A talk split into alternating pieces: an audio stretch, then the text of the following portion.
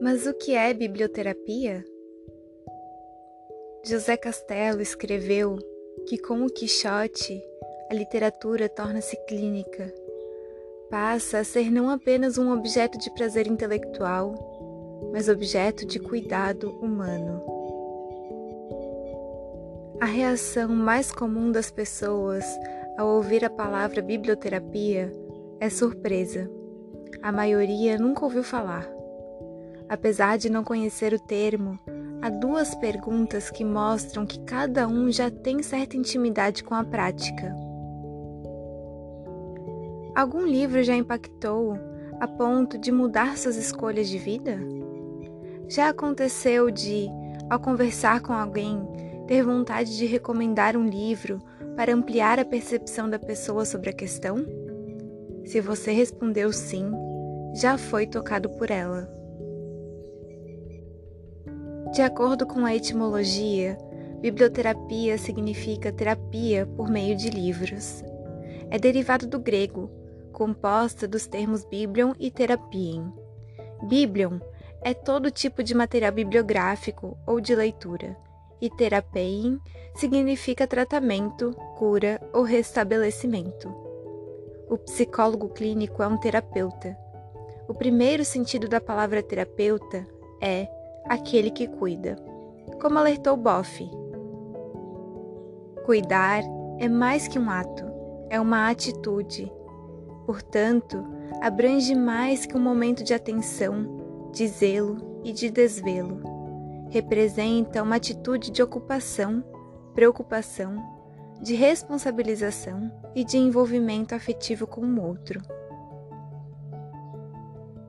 Ioakin complementa a definição para abranger a fluidez da linguagem como exercício de liberdade.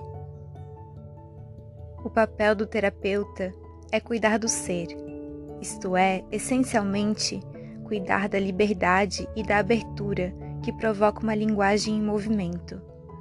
O terapeuta deve assim desfazer não somente os nós da alma, que são o entrave à vida e à inteligência criadora, mas também os nós da linguagem, palavras encerradas na prisão de um sentido único.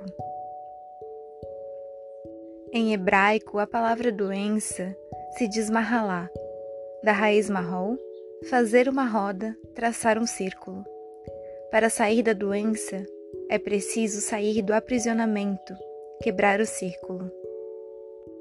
A capacidade terapêutica do livro remonta às antigas civilizações egípcia, grega e romana, que consideravam suas bibliotecas um espaço sagrado em que a leitura possibilitaria um alívio das enfermidades.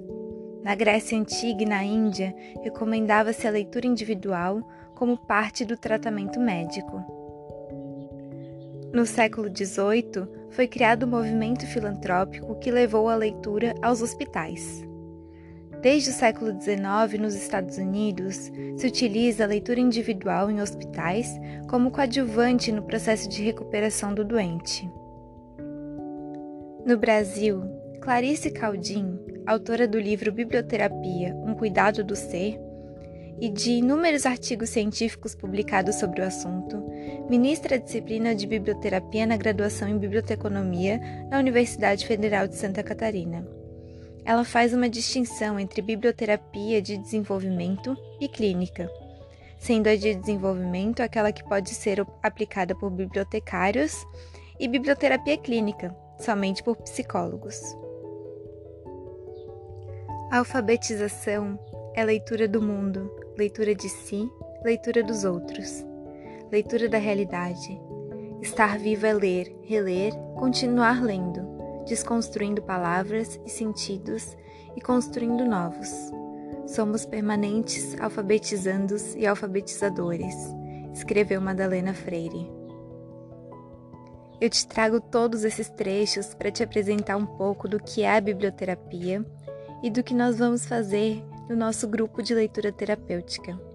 Quem escreveu esse trecho foi Cristiana Seixas, no livro Vivências em Biblioterapia Práticas do Cuidado através da Literatura.